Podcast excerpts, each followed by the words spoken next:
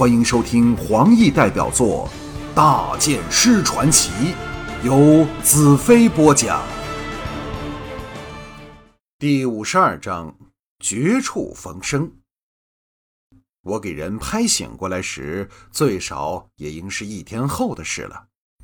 眼耳口鼻好像给烈火焚烧般的难过，在极度的痛苦里，隐约听到直木的声音在我前方响起道。这小子看来很不妥，连眼睛也睁不开。你看他手脚被捆绑的地方全都淤黑了。林女士阴冷的声音道：“这不是正中你下怀吗？”直木道：“但但但是。”林女士冷笑道：“堂堂神将要怕了别人吗？有什么问题全推在我身上好了。”直木道。我看你那种药丸，他一颗都受不了啊！你还要再喂他吗？一只手粗暴地捏开了我的嘴巴，掷进了一颗药丸。这次我连上次吞药时那种麻痹的感觉都失去了，想睁开眼来，眼帘像给什么粘着一样，无论如何也睁不开。林女士冷笑道：“可敬的大剑师，做梦也想不到自己有这一天吧？”不过，你的确是非常强壮，普通人连一粒废灵丹都受不起，你却在吃了四颗后，内脏仍未发臭发霉，真了不起！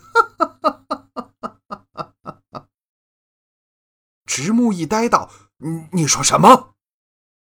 林女士道：“解开他的绳子吧，我保证他再也爬不起来了。”手足一松。我大字般躺在地上，不住呼吸着火般的热气。除了听觉外，身体的其他部分像与我完全脱离了关系。林女士道：“不要判了毒寡妇，万事都有我和姚迪顶着。帝君绝不会怪我们将她弄成废人。我可以推说她受不起这丸子，生出过敏的反应，将责任推得一干二净。”这时，一阵吵骂声在远处传来，紧接着，黑寡妇连丽君的声音响起道：“谁敢拦我，我就杀了他！”直木喝道：“请莲花旗进来！”脚步声急奔过来，一声尖叫后，我感到给人搂进怀里，一股奇异无伦的感觉由对方身体流进我体内。忽然间，我感到魔女刃的存在。他正挂在连丽君的背后，通过他的娇躯向我召唤。连丽君怒喝道：“你们敢把他弄成这样子？”林女士冷静的道：“不要乱怪人，只要停止喂他吃药，不出十天，他就可以恢复正常。”连丽君半信半疑道：“假设不是这样，我定不会放过你。”接着。他将小嘴凑到我耳旁，叫道：“兰特，兰特！”我正通过他的身体，不住接收着从魔女刃传送过来的奇异能量，身体逐渐恢复了点气力，趁机呻吟一声，装作非常勉强，伸出右手搂在他的腰背处。连丽君焦躁地喝道：“拿水来！”脚步声远去，连丽君道。你们有没有喂他东西吃？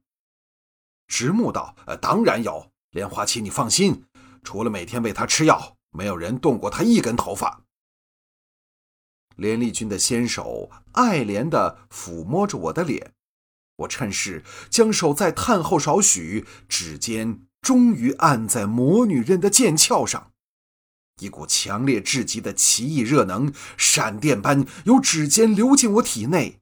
使我颤抖的整个人差点向后弹开。连丽君尖叫道：“兰特，你觉得怎么样了？”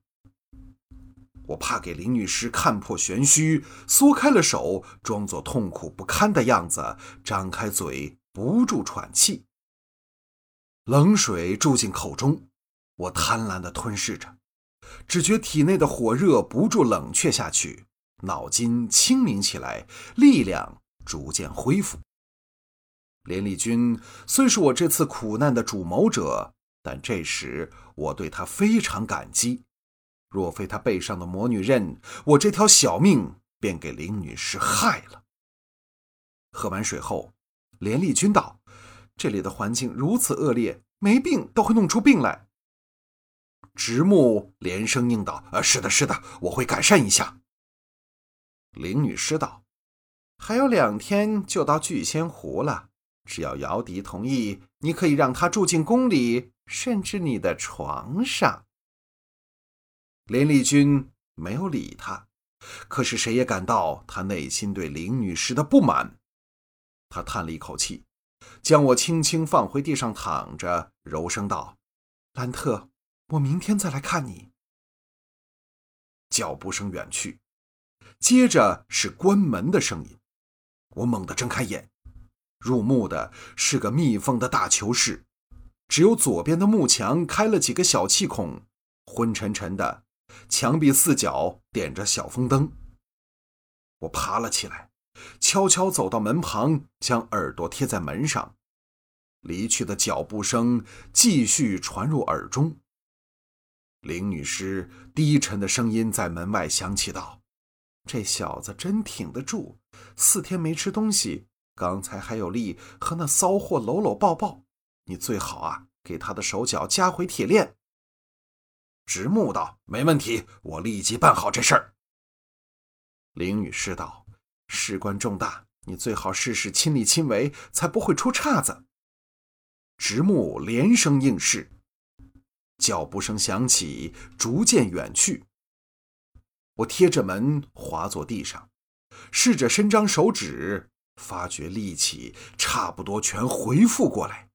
禁不住由衷的感激魔女刃赐给我的能量。我忽地想起一个问题：为何那晚林女士和连丽君出现时，魔女刃不像以往般预先示警呢？难道……哦，我明白了。每次我与魔女刃发生奇妙的联系，都是在最佳的精神与体能状态下，例如在沙场上的奋战，或是沉思冥想之时。又或如躲在在黑油车底下那种半睡半醒的松弛状态里。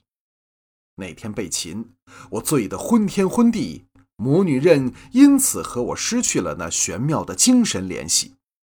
兰特呀，我看你以后还敢不敢乱喝酒？